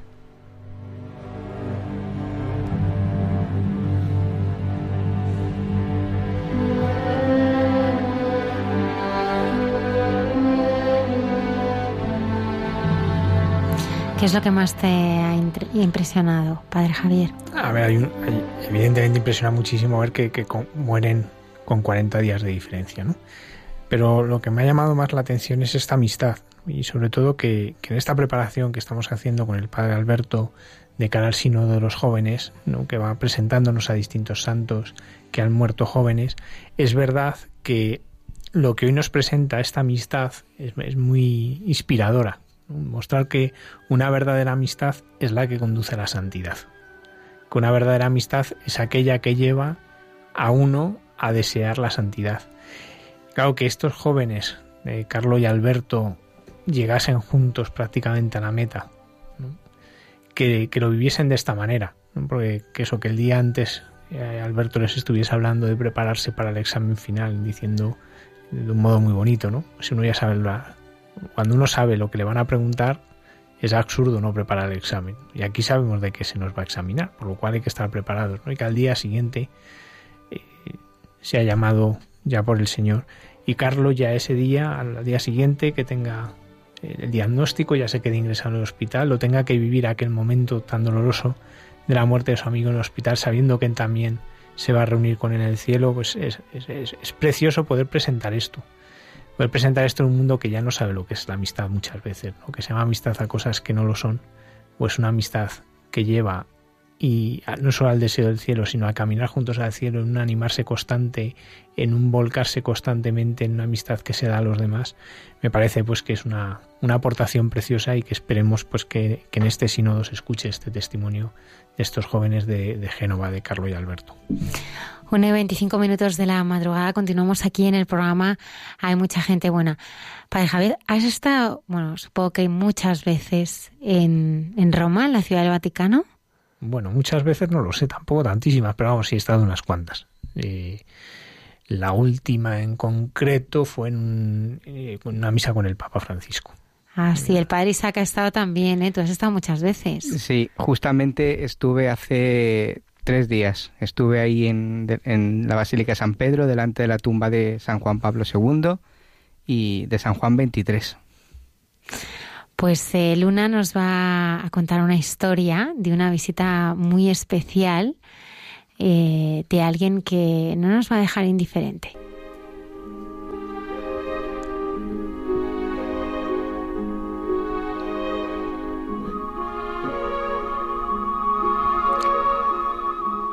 De todas las aventuras de mi vida, tal vez la más emocionante es aquella que me ocurrió hace ahora 17 años en la plaza romana de San Pedro. La tarde anterior me había llamado un sacerdote amigo mexicano para preguntarme si estaría muy ocupado la mañana siguiente. Era domingo y le dije que no. ¿Podía entonces hacerle un favor? inquirió el mexicano. No a él personalmente, sino a un amigo suyo que necesitara que alguien le explicase la Basílica de San Pedro. Le dije que sí, recordando con gusto aquel año santo de 1950, en el que a los seminaristas nos usaban como cicerones de peregrinos. Pero, insistió mi amigo con una voz cargada de misterio, este es un turista muy especial. ¿Algún personaje? Pregunté. No, un ciego dijo la voz al otro lado del teléfono. Hizo una pausa aprovechando mi desconcierto y luego añadió, Quiere ver la basílica y yo he pensado que no la vería mal a través de tus ojos. Aquella noche me acosté nervioso. ¿Sería yo capaz de hacer ver la basílica a un ciego? ¿Cómo explicarle naves y columnas, cúpulas y retablos? Las sorpresas empezaron cuando Lorenzo Tapia, que así se llamaba, descendió del autobús 64, que paraba justamente a la puerta de la sala de, prensa y a 200 metros de la Plaza Vaticana. Tendría como 25 años, pero aún era más joven de cara que de edad. Pero ¿cómo te han dejado venir solo en autobús? Estoy, estoy acostumbrado a ir solo por Los Ángeles, la ciudad donde vivo. Ya no es fácil que me asuste. Pero ¿cómo te orientas? ¿Con radar? Ah, no, no tengo ningún radar. A veces tropiezo como todos los ciegos, pero soy ágil y no suelo caerme. Y si me caigo, no me voy a enfuruñar por eso. También los videntes tropezáis, ¿no? Lo más que me puede ocurrir es que me pegue con un muro. Pero eso me hace gracia. Tal vez sí, tengo un radar, la alegría y la decisión de hacer las cosas lo mejor que puedo. Ya había comenzado a temblar, os lo aseguro. Le pedí que nos sentáramos un rato antes de ver la basílica, y allí en la terraza del café San Pedro me explicó que estaba ciego desde los once años, que al perder la luz vivía mucho tiempo en una terrible agonía, hasta que descubrió que dentro tenía un corazón y que eso le bastaba para ser feliz. Desde entonces había decidido no arrinconarse, vivir como si sus ojos continuaran iluminándole, sin acurrucarse en su propio pánico. A veces, me explicó, al lanzarse solo por las calles se perdía y terminaba en el sitio opuesto al que se dirigía. Al principio esto le daba miedo, luego comprendió que tampoco importaba, porque en ese nuevo sitio en el que había aterrizado por error, siempre encontraba a alguien que le ayudaba, alguien de quien podía hacerse amigo. Siguió hablando durante muchísimo tiempo sin que yo me atreviese a interrumpirle. Me explicó que basta con no tener miedo y admitir la profunda necesidad que todos tenemos los unos de los otros. Yo de ellos, ellos de mí, porque todos están ciegos de algo. Esta última frase me golpeó como un latigazo. Yo también estaba ciego de corazón, de falta de fe en la condición humana, ciego de cobardía. Pero Lorenzo no me dejó estar mucho tiempo en mis meditaciones. Ahora, dijo cogiendo mi mano, veamos la basílica. Y como notaría mi pulso agitado, rió de nuevo y añadió, si diría que soy yo quien te conduce a ti. Era verdad, me dejé conducir por su alegría y me zambullí en aquella plaza que visitaba todos los días, pero que realmente pisaba entonces por primera vez. Con los ojos cerrados, tratando de imaginarme cómo la vería, él fui explicando la fuga de las columnas, el mármol de las estatuas, la geometría de la fachada, la luz flotante de la cúpula, pero al hacerlo comencé a darme cuenta de que yo estaba hablando de la basílica interior y pensando que jamás Miguel Ángel construyó nada tan hermoso como una alegría, como esta alegría invencible que hacía ver a mi amigo y le daba aquella fantástica confianza en los hombres. Cuando volví a abrir los ojos, me sentí rodeado de ciegos, de gente que hablaba de dinero, de esperanzas baratas, de gente que veía con los ojos, pero no con el alma.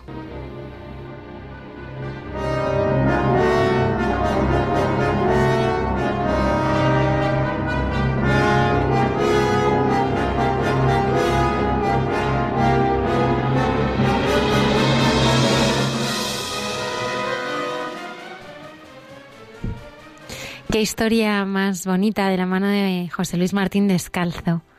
Es una, una historia eh, de su libro Razones para la Alegría que, bueno, pues que nunca se agota, ¿no? Es, es inagotable. Sí, gracias a Dios tenemos conservados pues tantos artículos suyos, aquellos artículos que escribía en el diario ABC, por ejemplo, que luego se fueron recogiendo en estos libros razones para la alegría, razones para la fe, razones para la esperanza, razones para el amor, y que gracias a eso pues los podemos conservar en el tiempo. Y es verdad que no, no pierden su frescura. Eh, a veces uno los lee y es verdad que pues habla de sucesos de, de aquellos años, pero que al afrontarlos de la manera que, que, lo hace él, que es puramente evangélica, hace que no pierdan la frescura. Que aunque hable de situaciones políticas y sociales de aquel momento, tengan una aplicación para la hora perfectamente identificable. Luna, ¿has estado en el Vaticano? Sí, estuve en el Vaticano hace dos semanas. ¿Qué te parece eh, pues esta experiencia que tiene José Luis Martín Descalzo, eh, que creía que iba a enseñar la basílica a aquel ciego y al contrario, el ciego es realmente quien le conducía a él? Sí, porque eh, a veces parece que el ciego no ve, pero el ciego ahí experimenta, ¿no? no ¿Por qué va a ir un ciego a un sitio así? Pues por como nos muestra esto, porque ve más de lo que parece. O sea, no verá con los ojos, pero sí siente con el corazón, por los sentidos, puede captar muchas cosas, ¿no? Y eso es lo que, que nos transmite, ¿no? Y cómo una persona ciega es capaz a veces de, de conocer más profundamente la realidad. A mí me llama la atención también que él, él decía, ¿no? Que, que, no tenía miedo, que muchas veces aparecía en el lugar opuesto a donde quería ir, pero que se encontraba con mucha gente buena. Sí, ¿no? Y, y además eso, la experiencia de muchos ciegos es esa muchas veces, ¿no? Que, que se desorientan, pero bueno, enseguida hay alguien que les, les ayuda. Luego hay los que te ayudan obligatoriamente, se empeñan en que crucen, no, aunque ellos no quieran cruzar, pero les ven en ese momento a lo mejor que no, no quieren cruzar, pero les ven mirando hacia el otro lado, pues a, a cruzar, ¿no? También les pasa. ¿no? Esta historia nos enseña también a mirar con los ojos del corazón, ¿no? Eh, ahora que miramos tanto con los ojos de las cosas, ¿no? De, de lo material, ¿no? Hay otra otra mirada, ¿no? Y, que en el Vaticano si no hay una mirada con el corazón uno se pierde casi todo. Es decir, no se puede quedar con la, la obra de arte que es, que es impresionante. Eh, una cosa muy curiosa que pasa a muchas personas cuando llegan a, la Plaza de San Pedro es que les parece pequeña, acostumbrada a verlo en la televisión, llegan allí les parece pequeña, es enorme, ¿no? Pero tienen una primera, un primer momento como decir, uy, esto es menos de lo que me esperaba. Pero es verdad que cuando vas entrando, pues primero por la columnata, luego ya adentro, es impresionante y, es algo en lo que uno percibe que uno no llega a verlo todo. Es decir, que, que, hay demasiadas cosas que ver. Pero si uno no entra en el corazón, si uno no entra de corazón en lo que está viviendo, pues eso, se queda con el arte, que es muy bonito, pero no llega más. Y el corazón de la Basílica de San Pedro está en la parte que, que no se ve, que es el lugar donde está enterrado San Pedro. Eso de hecho se puede visitar, los SCAVI, que, se llaman allí, que se pueden visitar en una visita guiada, eh, hay que solicitarla con tiempo, son grupos muy reducidos, entras en lo que es el antiguo cementerio hasta que llegas al lugar donde están enterrados los, restos de San Pedro. si uno no, no percibe eso, que allí está de verdad el corazón, ¿no? que de verdad lo que más vale en esa basílica, junto a los lugares en los que hay un sagrario, es lo más humilde de todo. Y solo desde ahí puede uno percibir la grandeza de lo que está viendo. ¿Te pareció grande o pequeño a ti, Luna, el Vaticano? A mí me pareció que era que tenía todo lo que tenía que tener y me pareció muy grande. Me pareció grande. ¿Viste ahí a Santa Teresa de Jesús? Hay una estatua muy grande a la entrada. Sí, sí, con el agua bendita también y la piedad. Sí, también. ¿Te impresiona la piedad de Miguel Ángel? A mí sí, a mí me impresionó mucho y también em, cómo, eh, cómo, estaba todo distribuido ¿no? en, la, en la basílica. Y también como que tú entras al Vaticano y sientes como paz, sientes, sientes paz. Mira que hay gente. Porque imagino cuando fuiste aquello estaría abarrotado, ¿no? Sí, estaba abarrotado, pero como que yo sentí más eh, Dios que nunca. Sentí a Dios mucho más que nunca. Porque miraste con el corazón. Sí, yo creo que sí. bueno, tú ya sabes después de esta historia ¿eh? cómo tienes que acompañar si alguna vez eh, un amigo invidente te pide que, que le acompañes. ¿Eh? Sí con mucho cariño y con mucha ternura. 1 y 38 minutos de la madrugada. Continuamos aquí en Hay Mucha Gente Buena. La hermana Carmen Pérez y José Manuel Palomeque nos acompañan también eh, cada viernes trayéndonos eh, estos eh, diálogos a través de Entre tú y yo.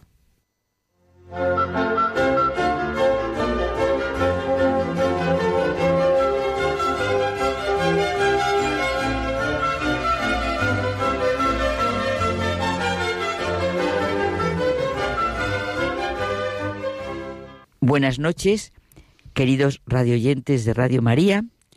estamos en estos minutos tan bonitos para José Manuel y yo, porque como hablamos tanto para después expresar fuerte lo que hemos sentido nosotros dos, para estar con ustedes, digo en estos momentos del programa de Hay mucha gente buena, en el que hoy vamos a hablar de una cosa que si suena así, ¿verdad, José Manuel? Suena un poco rara la paciencia. Por eso decimos que vamos a hablar de que el amor es paciente, que suena mejor. Sí, sí. A ver, a ver, a ver cómo empiezas, porque la paciencia es, es como el sentido común, el menos común de los sentidos, ¿no? Exacto. Fíjate, es que me pasó una cosa. Ya hace tiempo, ¿eh? He leído el himno a la caridad de San Pablo, primero a la luz de la paciencia divina y después como lo solemos hacer corrientemente, a la luz de esa paciencia absoluta de Dios que solo es posible porque es el amor, la benevolencia, la misericordia, la indulgencia. San Pablo en el conocidísimo, fíjate, himno a la caridad, mm nos dice... El de las bodas, ¿no? ah, claro, es verdad, es verdad que lo ponen en todas las bodas. Nos dice que, acuérdate que aunque hablara todas las lenguas y tuviera el don de profecía, vamos, que si no tiene caridad, pues que no es nada. Hmm. Es maravilloso cómo expone San Pablo, ¿verdad? Esto, lo que has dicho tú, necesarísimo en las bodas, así se entiende el sacramento del matrimonio estupendamente bien. Digo que es maravilloso cómo los pone en primera persona, ¿verdad? Mm. Al sentir que lo que es en el ser humano, la caridad y el amor. Pues fíjate, José Manuel, es lo que estamos comentando. Comienza a determinar que la caridad, lo primero que dice de la caridad es que es paciente. Mm. Luego sigue todo lo demás, pero lo primero es la paciencia. El amor es paciente y la verdadera paciencia es amor. Mm. Que fíjate que ahora que hablamos de la paciencia, ¿no? Que yo creo que vivimos en una en la sociedad de la impaciencia precisamente. Completamente. Lo queremos todo ya. Fíjate, se ha inventado comercialmente la preventa de los libros, de las entradas de cine. O sea, ya la gente ya no se conforma con la compra, sino necesita precomprar las cosas. Es que no sabemos vivir el aquí y el ahora. Claro. El gran paciente es Dios, porque es el todopoderoso y nos ama. El gran misterio, un día tenemos que hablar de esto de creación y redención, pero bueno, lo dejamos para otro día. Mira, Romano Guardini, que estoy mucho estos días con él, mm. nos hace sentir que la paciencia es vital. Y que es precioso, ¿eh? La primera paciencia es esa actitud de Dios respecto al hombre. La paciencia absolutamente. Dios no rechaza la creación tan corrompida por el hombre como estamos viendo, mm. ni crea otra nueva en su lugar. Donde abunda el pecado, sobreabunda la gracia. Incluso se exclama, oh feliz culpa que mereció tal redentor. Por eso, si así puede decirse, en Dios el sí es más fuerte que todos los noes y sigue llevando adelante el mundo, sobrellevándolo a través de tiempo y eternidad. Él no siente ninguna debilidad, es el verdadero Señor, al que nadie amenaza. Él es el eterno. Para Él que eh, no hay miedo, claro, ni prisa. Es indulgente, como decías tú, las prisas, lo que hacemos, nada. Es indulgente porque es excelso y bondadoso. Bueno, ahí tenemos las parábolas que va poniendo Jesús, las del campo y la siembra, la del trigo y la cizaña. Oye, todo en el Evangelio es expresión de la paciencia. Sin ninguna duda. Y, dime, José Manuel, si no vivimos de la paciencia de Dios y en la paciencia de Dios. Sí, efectivamente. Y fíjate, eh, yo creo que es que mm, es verdad que todo lo bueno nace de la paciencia. Si lo piensas, por ejemplo, el embarazo. Claro. El embarazo es una escuela de paciencia. Pero es que después del embarazo viene, digamos, la crianza que es oh, otra escuela de paciencia. Claro que sí. Luego están los estudios. Cuando quieres estudiar una carrera, eso es otra gran lección de paciencia. El matrimonio, los amigos. Realmente la paciencia real es verdad. expresa la existencia de un amor muy grande. Es verdad, es cierto. La paciencia es la condición necesaria para que pueda crecer el trigo, para que todo pueda ser y todo así. En sus manos ha puesto el mundo de las cosas, de las personas, de su propia vida. En manos del hombre ha puesto Dios todo. Debe hacer de sí mismo y de todo lo que está a su alcance lo que espera Dios, ¿verdad? Lo que con paciencia espera Dios. Hmm. Parece que la gente joven y quizá muchas personas esto de la paciencia no lo, no lo sienten bien. Pero la paciencia, como estabas tú diciendo, es fundamental en la vida. Por eso insistimos en lo del himno a la caridad. Eh, la paciencia de Dios con nosotros, la paciencia de nosotros con nosotros mismos y la paciencia con los demás, evidentemente, José Manuel, no estamos hablando de dejadez ni de blandura, sino de un sentido realista. La, oye, la paciencia, como decías tú, comporta fuerza, mucha fuerza. yo estoy absolutamente de acuerdo en eso. ¿eh? Claro. La, paciencia, si no tiene fuerza, agota enseguida. Claro. Por eso la suprema paciencia descansa en la omnipotencia de Dios. Completamente. La paciencia sin fuerza es mera pasividad, es superficial tolerancia. Quien no ama la vida no tiene paciencia, como tú el ejemplo que has puesto preciosísimo sobre la vida. Fíjate que a eso ahora mismo se me ha venido a la cabeza este refrán, ¿no? Que dice, el que espera desespera. Pero el refrán es, el que espera desespera si no tiene esperanza. Claro. Claro, es que eh, la paciencia la paciencia, claro, está relacionada con la esperanza. Por eso cuando dices tú que quien no ama la vida no tiene paciencia, claro. es que quien no ama la vida es que no tiene esperanza. Mira, Santa Teresa dice que la paciencia todo lo alcanza. La paciencia es la persona entera. Los ejemplos que tú has ido poniendo de lo que ocurre en nuestra vida. Es la persona entera que está en tensión entre lo que querría ser y lo que tiene, lo que habría de hacer y lo que es capaz de hacer, lo que desea ser y lo que realmente es. Oye, un padre, una madre que no tienen paciencia, un marido con una mujer, pues nunca, siempre harán mucho más daño que todo lo demás. Y lo mismo nosotros en nuestras relaciones de amistad y en nuestras relaciones de trabajo. Bueno, José Manuel, me estás haciendo que me corte. Constantemente nos tenemos que referir a la paciencia del Dios amor, bajo cuya custodia todo ha de crecer. Oye, solo un minuto, por favor. No, un minuto no, segundos. Unos segundos. unos segundos. Que si no nos van a caber, Señor, dame paciencia para aguantar a estos dos. Solo unos segundos. Señor, ten paciencia conmigo y concédemela para que las posibilidades que se me han otorgado crezcan y den fruto en el intervalo de mi vida, en los años que tú quieres que viva, dice Romano Guardini. Con su oración acabamos. Ya me presentará este señor. Hasta la semana que viene. Hemos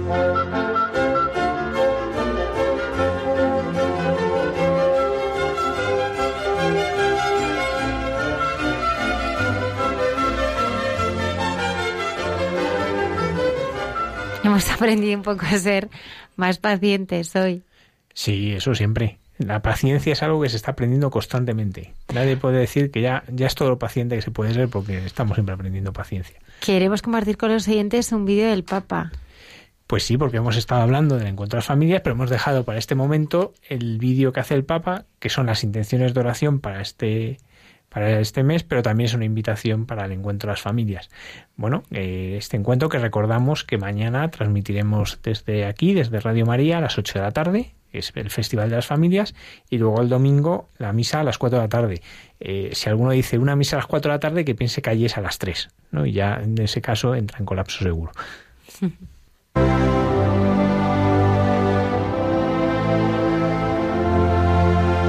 Al hablar de las familias, muchas veces me viene a la cabeza la imagen de un tesoro.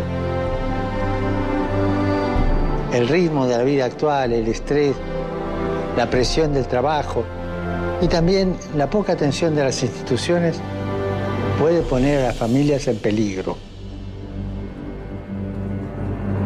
No es suficiente hablar de su importancia. Es necesario promover medidas concretas y desarrollar su papel en la sociedad con una buena política familiar. Digamos, para que las grandes opciones económicas y políticas protejan a la familia como el tesoro de la humanidad.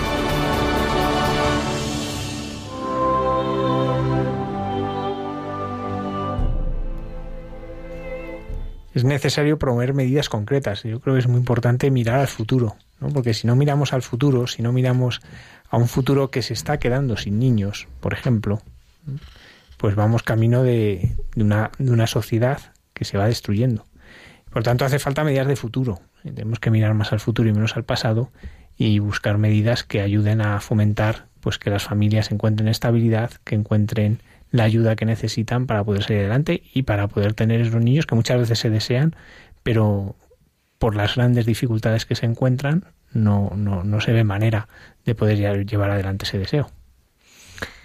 El padre Pedronel Arenas eh, Ávila, queremos preguntarle qué tal lo ha pasado hoy aquí en, en los estudios de Radio María. De verdad que ha estado para mí una experiencia bonita el venir a participar, el venir a estar aquí en estos estudios de esta grandiosa emisora como es Radio María. Y me ha parecido muy importante el programa, ya que a través de los testimonios, la experiencia de vida de las diversas personas, se puede fácilmente ayudar a otras personas para que también ellas puedan caminar hacia Dios, puedan enderezar su vida eh, por este camino que nos conduce finalmente al reino de Dios.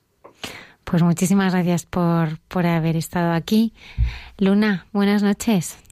Buenas noches. ¿Vas a venir más veces a ayudarnos aquí al programa? Me encantaría. Pues cuando quieras, ya lo sabes. Sol, buenas noches. Muchas gracias por haber estado ahí. A vosotros. Terminamos este programa, ¿verdad, Padre Javier? El Padre Isaac, que está también en el control. Y el padre Javier, muchísimas gracias por, por haber estado aquí. Recordamos la dirección de correo electrónico de mucha gente buena arroba radiomaria.es a la que nos escriben nuestros oyentes y, nos alegra porque nos, nos anima mucho a seguir con esta tarea de evangelización. Hemos cambiado de imagen corporativa, ¿verdad? Hemos puesto un nuevo rostro ¿eh?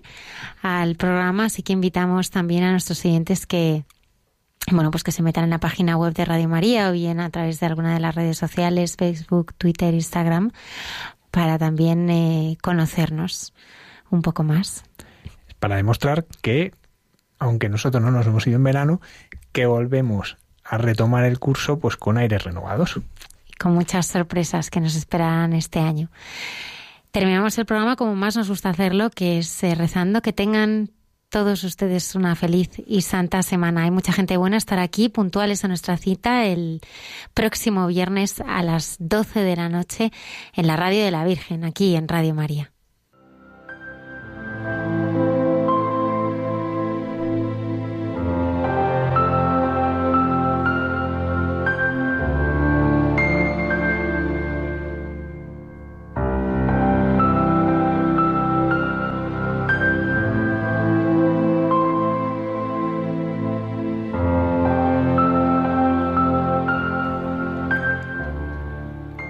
Jesús, María y José.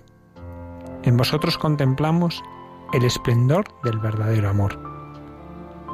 A vosotros, confiados, nos dirigimos. Santa Familia de Nazaret, haz también de nuestras familias lugar de comunión y cenáculo de oración, auténticas escuelas del Evangelio y pequeñas iglesias domésticas. Santa Familia de Nazaret. Que nunca más haya en las familias episodios de violencia, de cerrazón y división. Que quien haya sido herido o escandalizado sea pronto consolado y curado. Santa Familia de Nazaret. A tomar conciencia a todos del carácter sagrado e inviolable de la familia de su belleza en el proyecto de Dios. Jesús, María y José, escuchad, acoged nuestra súplica. Amén. Señor esté con vosotros. Y la bendición de Dios Todopoderoso, Padre, Hijo y Espíritu Santo, descienda sobre vosotros y os acompañe siempre. Amén. Amén. Buenas noches.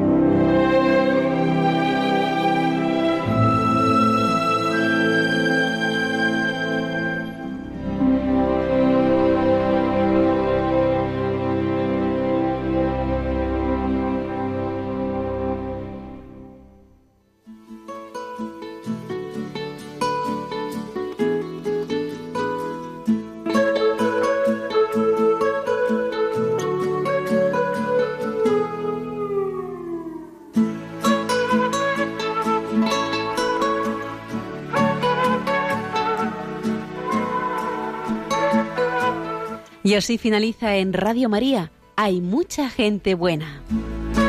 Un programa dirigido por Almudena Delgado.